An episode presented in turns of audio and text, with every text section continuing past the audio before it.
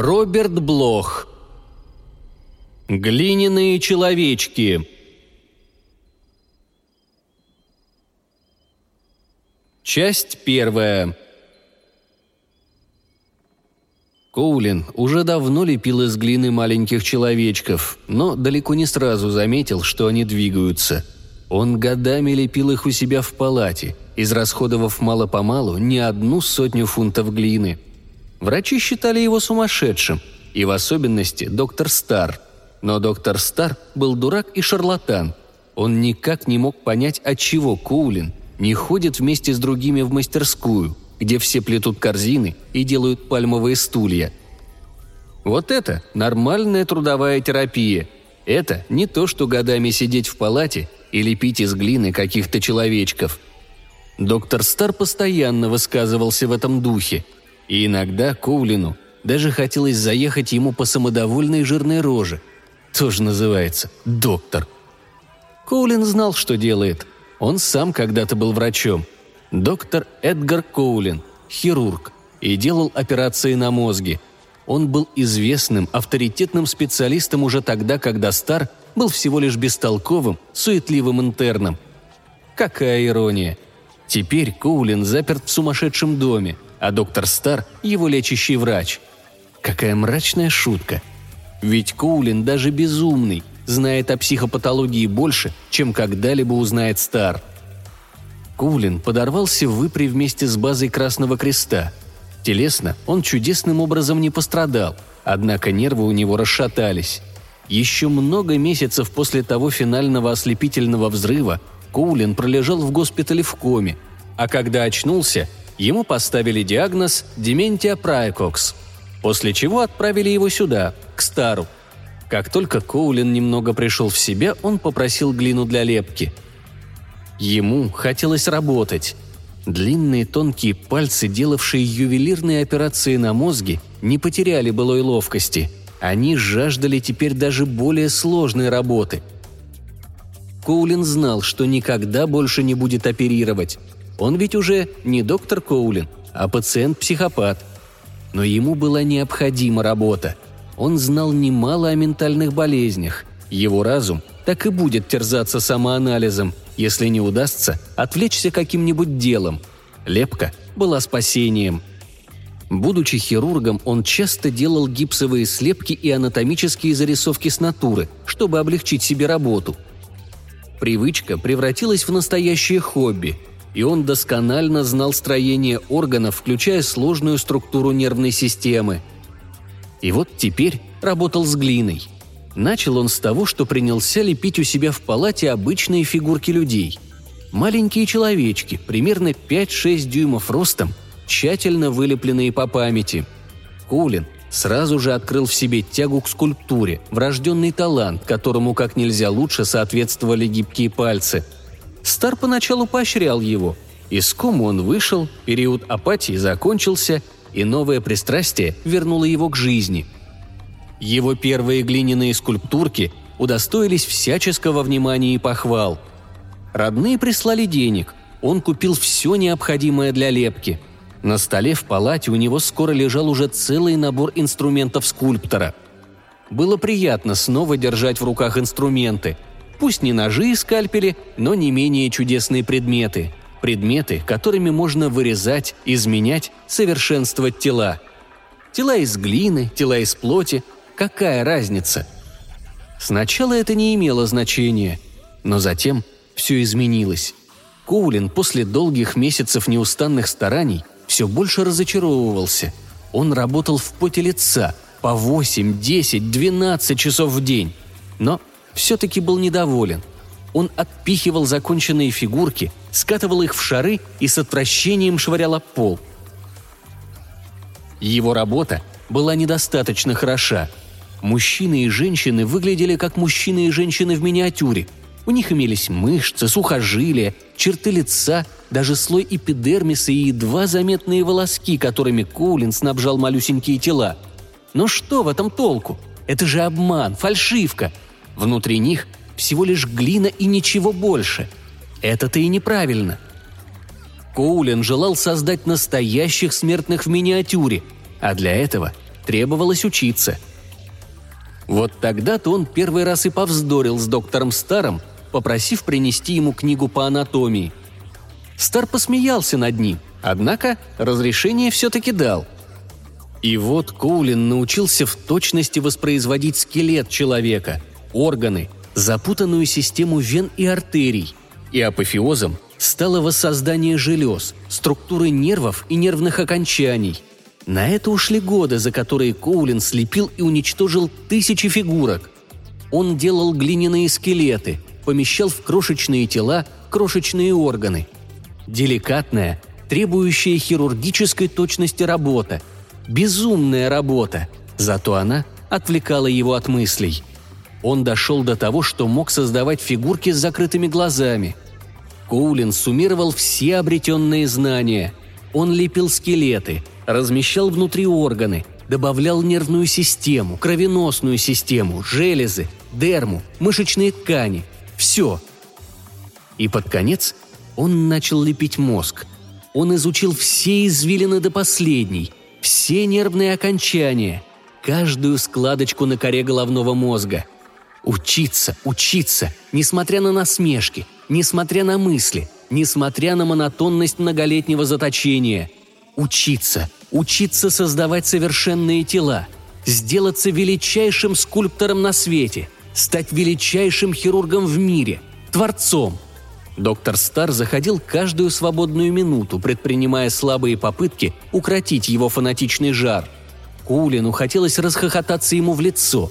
Стар опасался, что работа доведет Кулина до полного безумия – Коулин же знал, что только работа помогает ему сохранить остатки разума. Потому что в последнее время стоило ненадолго остановиться, как он начинал замечать, что с ним что-то происходит.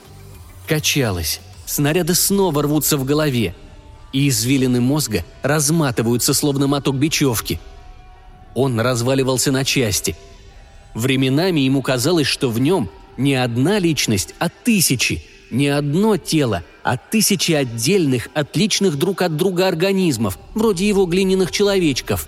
Он – не цельное человеческое существо, а сердце, легкие, печень, кровь, рука, нога, голова – все по отдельности. И чем дальше, тем все самостоятельнее становятся эти фрагменты.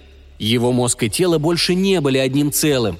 Все внутри его распадалось, начиная вести самостоятельную жизнь. Нервная система больше никак не зависела от кровеносной. Рука не всегда следовала за ногой. Он вспоминал то, о чем им рассказывали на медицинском факультете. Разного рода намеки, будто каждый орган способен жить автономно. Каждая клетка, что очень важно, тоже самостоятельная единица. И когда человек умирает, то смерть не наступает сразу во всем теле. Некоторые органы умирают раньше других – Некоторые клетки отключаются первыми. Правда, такого не должно происходить при жизни. Однако же происходит. Шок, испытанный им при взрыве снарядов, в чем бы он ни проявился, привел в итоге к медленному распаду. И по ночам Коулин лежал и гадал, когда же тело развалится окончательно, по-настоящему распадется на дрожащие руки, трепещущее сердце и свистящие легкие, рассыплется на фрагменты, словно разбитая глиняная кукла. Ему приходилось работать, чтобы сохранить рассудок. Пару раз он пытался объяснить доктору Стару, что происходит, попросить о дополнительном обследовании. Не ради себя, ради той пользы, какую может извлечь из его случая наука. Стар, как обычно, посмеялся. Пока Коулин внешне здоров, пока не выказывает патологических или опасных наклонностей, он не станет вмешиваться – какой дурак! Коулин работал. Он создавал тела, настоящие тела. На каждое тело уходило много дней, чтобы доделать до конца тщательно проработанные губы, придать правильную форму миниатюрным ушным раковинам и глазницам, приладить изящнейшие пальчики и ногти на руках и ногах. Но работа помогала ему жить дальше. Как чудесно, когда весь стол заставлен миниатюрными мужчинами и женщинами – Доктор Стар придерживался иного мнения.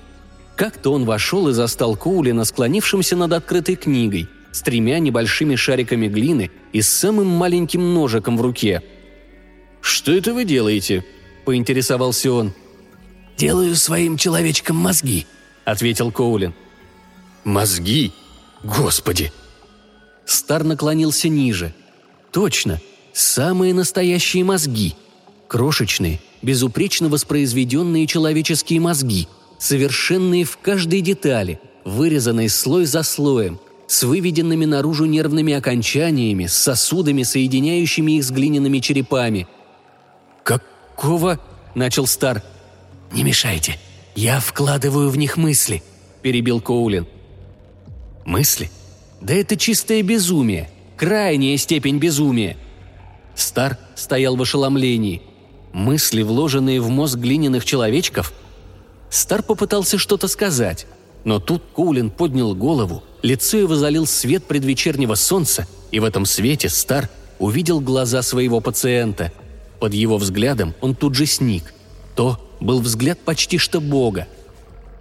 На следующий день Коулин заметил, что глиняные человечки двигаются. Часть вторая. «Франкенштейн», – пробормотал Коулин – «Я Франкенштейн». Голос его понизился до шепота. «Нет, я даже не Франкенштейн. Я прямо Господь Бог. Точно, я Бог». Он опустился перед столом на колени. Двое маленьких мужчин и две женщины серьезно кивнули ему. Он видел на их телах отпечатки пальцев, своих собственных пальцев, в тех местах, где разглаживал глину, поставив на место мозг – Однако же они все равно живые. А почему нет? Разве кто-нибудь понимает хоть что-то в творении, в жизни? С философской точки зрения, человеческое тело всего лишь механизм, способный реагировать на раздражитель. Если воспроизвести этот механизм без изъяна, то почему бы ему не заработать? Жизнь, вероятно, это электричество. Во всяком случае так считается. Вложи мысль в совершенное подобие человека – и оно оживет. Коулин шептал себе под нос, а глиняные человечки смотрели на него снизу вверх, согласно кивая. «Кроме того, я распадаюсь, я теряю свою индивидуальность. Возможно, какие-то частицы моей живой субстанции перешли, влились в эти новые тела. Вероятно, тому виной моя... моя болезнь. Но мне никогда не узнать этого наверняка. Хотя он может узнать. Если фигурки ожили благодаря жизненной силе Коулина, в таком случае он сможет управлять их действиями, как управлял действиями собственного тела. Он создал их, отдал им большую часть своей жизни. Они – это он сам. Он, съежившись, сидел в зарешоченной палате и сосредоточенно размышлял. А фигурки двигались. Двое мужчин подошли к двум женщинам, взяли их за руки и исполнили задумчивый минуэт под мысленно напеваемую Коулином мелодию. Гротескный танец крошечных глиняных куколок, жуткая пародия на жизнь.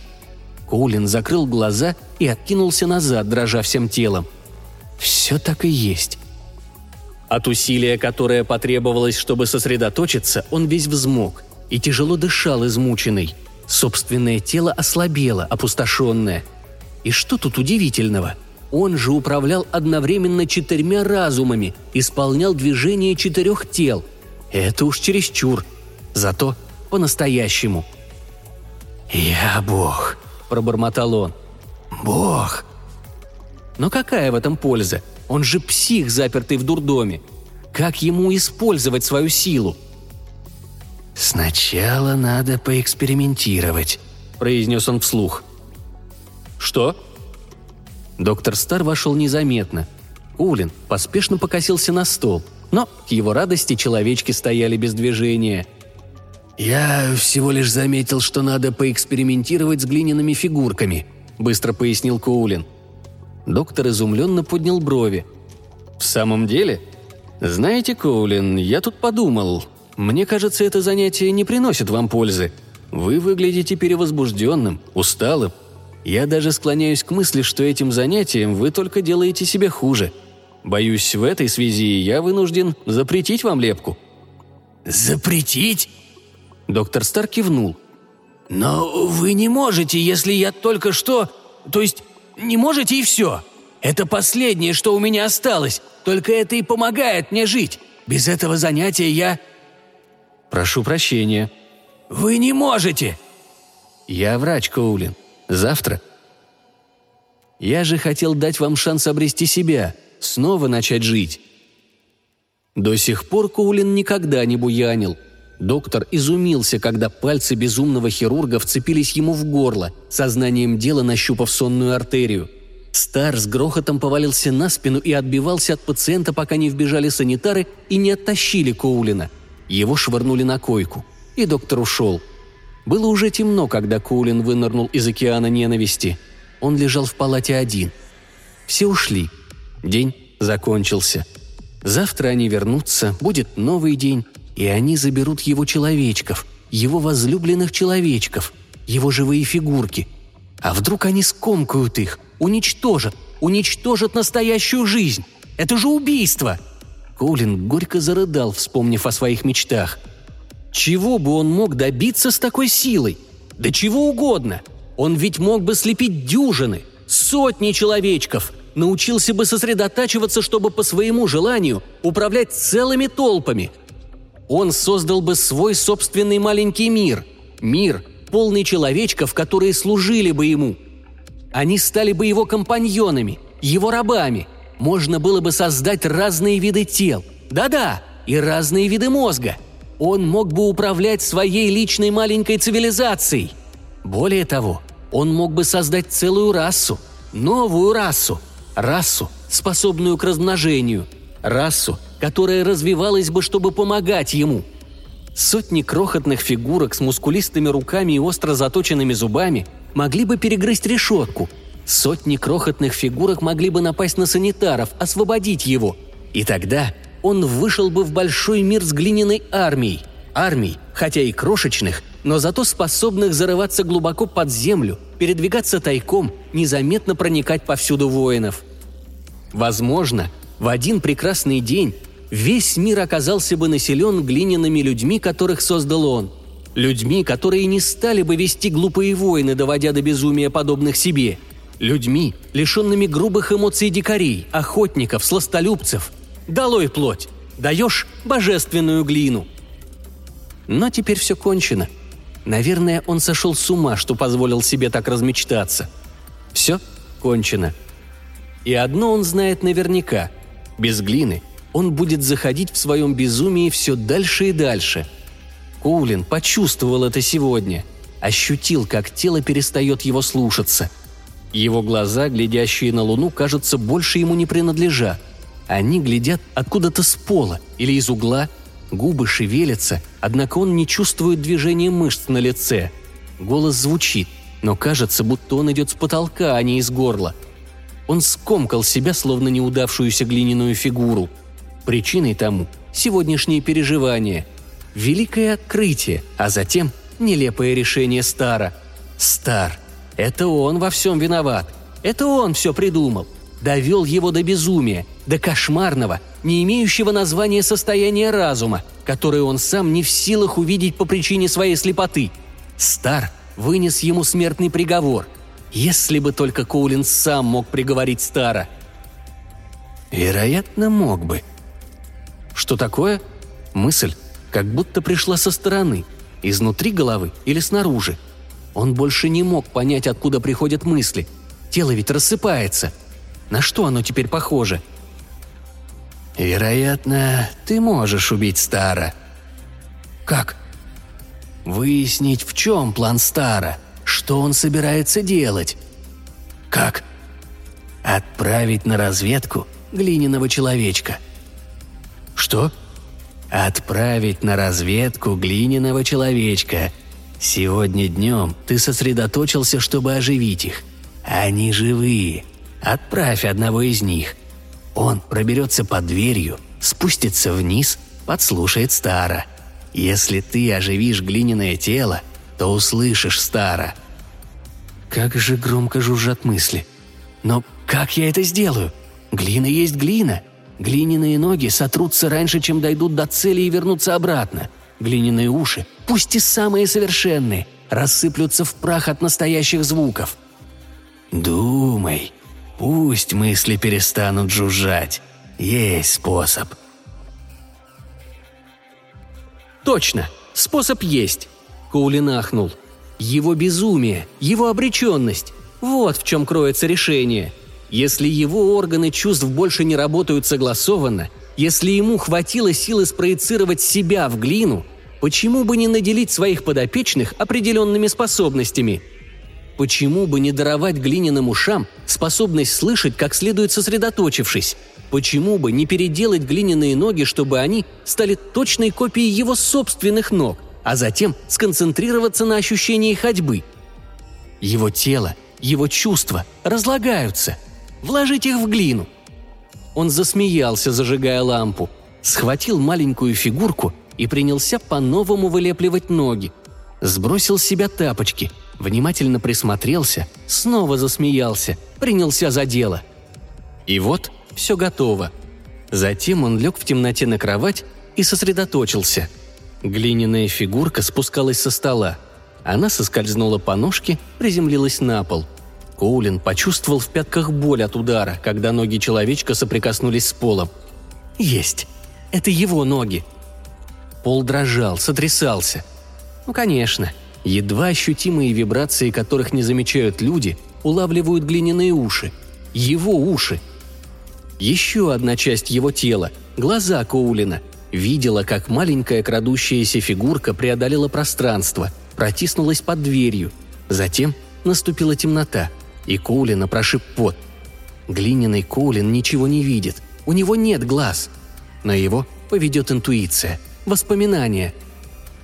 Коулин шагал по громадному миру. Приближались чьи-то ноги, ноги колосса.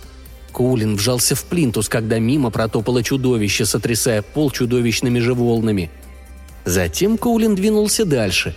Он нашел нужную дверь благодаря интуиции. Четвертая дверь на нижнем этаже – Протиснулся под ней, шагнул на ковер. Длинный ворс показался ему высотой в хороший фут. Ноги заныли, ворсины впивались в пятки, острые как ножи. Откуда-то сверху раскатисто гремели голоса. Какие-то титаны ревели и грохотали в поднебесье. Доктор Стар и профессор Джеррис. Джеррис – нормальный человек, он не слепой, а вот Стар – Кулин спрятался за могучей цитаделью кресла начал карабкаться на горный пик костлявого старого колена. Он напрягал слух, пытаясь разобрать слова в оглушительном реве. «Я совершенно уверен, что Коулин неизлечим. Сегодня у него был припадок. Пытался напасть на меня, когда я сказал, что заберу его глиняных кукол. Можно подумать, это живые существа. Наверное, он так и думает». Коулин вцепился в ткань брюк под коленом Стара – Лишенный зрения, он не мог определить, заметят его или нет. Но надо держаться крепче, залезть повыше, чтобы уловить смысл грохочущих слов. Заговорил Джеррис. «Возможно, он так думает. Возможно, так оно и есть. В любом случае, что эта кукла делает у тебя на ноге?» «Кукла на ноге. Коулин». Коулин, лежа на постели в палате, отчаянно пытался вернуть себе жизнь пытался извлечь слух и осязание из конечностей своего глиняного подобия. Но было поздно. Раздался невыносимый рев. Что-то приблизилось и схватило его, а затем болезненно сжало. Коулин обмяк на кровати, возвращаясь в мир алого расплывающегося света. Часть третья. Солнце светило Коулину в лицо. Он сел – все это ему приснилось?» «Приснилось?» – шепотом спросил он. И снова повторил шепотом. «Приснилось?» Он ничего не слышал. Он оглох. Его уши, его способность слышать были вложены в глиняного человечка, а тот погиб прошлой ночью, когда Стар смял его. И вот теперь Коулин оглох. Какая безумная мысль! Коулин в панике подскочил на постели, спрыгнул на пол, Ходить он тоже не может. Ноги он по собственной воле отдал глиняному человечку, а теперь тот уничтожен. Он не может ходить. Все его органы чувств работают в разнобой.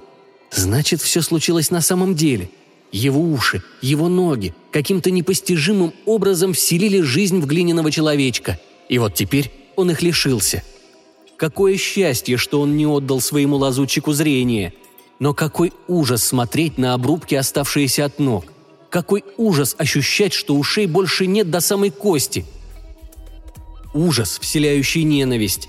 Это Стар во всем виноват. Убить паразита, покалечить его. И Кулин составил план. У него еще остались силы. Он сможет оживить глиняных человечков, а затем придать их жизни определенную цель. Как следует сосредоточившись, используя свое необычное физическое состояние, он сумеет отдать глине часть себя. Что ж, и отлично. Стар за все заплатит. Коулин остался лежать в постели. Когда Стар зашел к нему после обеда, Коулин не поднялся. Нельзя, чтобы Стар увидел его ноги. Нельзя, чтобы догадался о его глухоте. Стар говорил, наверное, о глиняной фигурке, которую обнаружил накануне вечером у себя на ноге. Глиняной фигурке, которую он уничтожил – Наверное, говорил о том, что уничтожит и остальных глиняных человечков заодно с остатками глины. Вероятно, он спрашивал Коулина о самочувствии, почему он лежит в постели. Коулин изображал приступ апатии, погруженности в себя. Стар забрал глину и вышел. Коулин улыбнулся, вытащил из простыни маленькую фигурку, единственную, которую оставил себе – это был человек идеальных пропорций, но с необычайно сильными руками и очень длинными ногтями. Зубы у него были просто отличные. Однако фигурка недоработана. У нее не было лица. Кулин принялся за дело поспешно, потому что сгущались сумерки. Он пододвинул зеркало и, работая над человечком, время от времени улыбался своему отражению, словно обмениваясь тайным знаком с единомышленником. Стемнело – и Коулин продолжал работать по памяти. Он действовал изящно, умело, словно художник, словно творец, вдыхающий в глину жизнь. Жизнь в глину. Часть четвертая. «Говорю же, та проклятая кукла была живая!» – выкрикнул Джеррис. Он потерял всякое терпение. «Я видел!» Стар улыбнулся – «Это просто глина. Я ее смял», — ответил он. «Не будем больше спорить об этом». Джеррис пожал плечами. Два часа догадок и предположений. Завтра он сам осмотрит Кулина, выяснит, чем занимается пациент. Он гений, пусть и безумный. Стар же просто дурак. Он довел Кулина до соматических симптомов, отняв у него глину. Джеррис пожал плечами. Глина. Он прекрасно помнил, как маленькая, Идеально вылепленная фигурка висела на штанине у Стара. Она точно никак не могла прилипнуть случайно. Кукла держалась сама. Когда же Стар скомкал ее, кожу проткнули глиняные кости, вывалились глиняные внутренности, которые извивались. Во всяком случае, так показалось при свете. «Хватит пожимать плечами. Идите спать», — фыркнул Стар. Он говорил так, словно решение принято, и Джеррис обратил на это внимание — Хватит переживать об этом ненормальном. Кулин – сумасшедший, и с этого момента я буду относиться к нему как к сумасшедшему. Я долго терпел. Настала пора применить силу, и на вашем месте я больше не вспоминал бы о глиняных человечках. Это был уже приказ. Джеррис в последний раз пожал плечами, подчиняясь, и вышел из кабинета. Стар выключил свет и приготовился вздремнуть прямо за столиком дежурного врача – Джеррис прекрасно знал его привычки. Джеррис прошел по коридору. Удивительно, как расстроила его эта история. Увидев сегодня глиняных человечков, он едва не пришел в отчаяние. Работа была совершенно, просто поразительной миниатюры. Но все-таки это была глина. Всего лишь глина. Человечки не убегали, когда Стар крушил их. Глиняные ребра ломались, глиняные глаза выскакивали из настоящих орбит и раскатывались по столу – Ужас! А тонюсенькие глиняные волоски, а обрывки кожи, выполненные с таким тщанием. Он словно побывал на вскрытии. Коулин, нормальный или сумасшедший, настоящий гений. Джеррис пожал плечами, на этот раз сам с собой. Что за дьявол? Он часто заморгал. А потом увидел нечто, похожее на крысу. Небольшую крысу – Небольшая крыса неслась по коридору на двух передних лапах вместо четырех. Небольшая крыса без шерсти, без хвоста. Небольшая крыса, от которой падала небольшая отчетливая тень человека. Когда крыса подняла голову, оказалось, что у нее имеется лицо. Джеррису даже показалось, что она зыркнула на него. Это была маленькая коричневая крыса из глины. Да нет же, это маленький глиняный человечек из тех, что делал Коулин. Маленький глиняный человечек проворно добежал до двери Стара, подполз под нее. Идеально вылепленный глиняный человечек, но живой. Джерри сахнул. Он спятил, как и все остальные здесь, как Коулин. И все-таки он видел, как существо проскользнуло в кабинет Стара. Оно двигалось, у него были глаза и лицо, и оно было из глины. Джеррис начал действовать. Он побежал, но не в кабинет Стара, а дальше по коридору, к палате Коулина. Отыскал ключи, они были при нем. Ему не сразу удалось справиться с замком и открыть дверь. Еще несколько секунд ушли на поиски выключателя. Затем последовал чудовищно долгий миг, когда он во все глаза смотрел на существо на кровати – Существо с обрубками вместо ног, которое лежало, распростершись на спине, среди разбросанных инструментов, с зеркалом на груди, задрав к потолку слепое лицо, которое не было лицом. Пауза была действительно долгая. Крики с полминуты неслись из кабинета Стара, прежде чем Джеррис услышал их. Крики переросли в стоны, а Джеррис стоял и смотрел на лицо, которое не было лицом. Это лицо изменялось у него на глазах, таяло, исчезала, изодранная до мяса чьими-то невидимыми руками.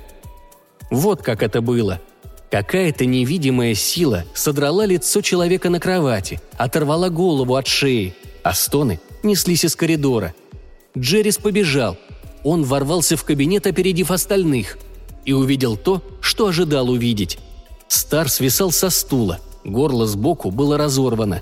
Маленький глиняный человечек исполнил свое задание, и доктор Стар был уже мертв. Крошечная коричневая фигурка вонзила отлично заостренные когти в горло спящего. Когти, выполненные сознанием дела, и, возможно, еще и зубы, с хирургической точностью попав на сонную артерию. Стар умер раньше, чем успел стряхнуть с себя дьявольски точную копию человека, однако последним неистовым взмахом стесал ему лицо и оторвал голову. Джеррис снял со стара жуткого человечка и смял – скатал пальцами в коричневый ком раньше, чем остальные ворвались в кабинет.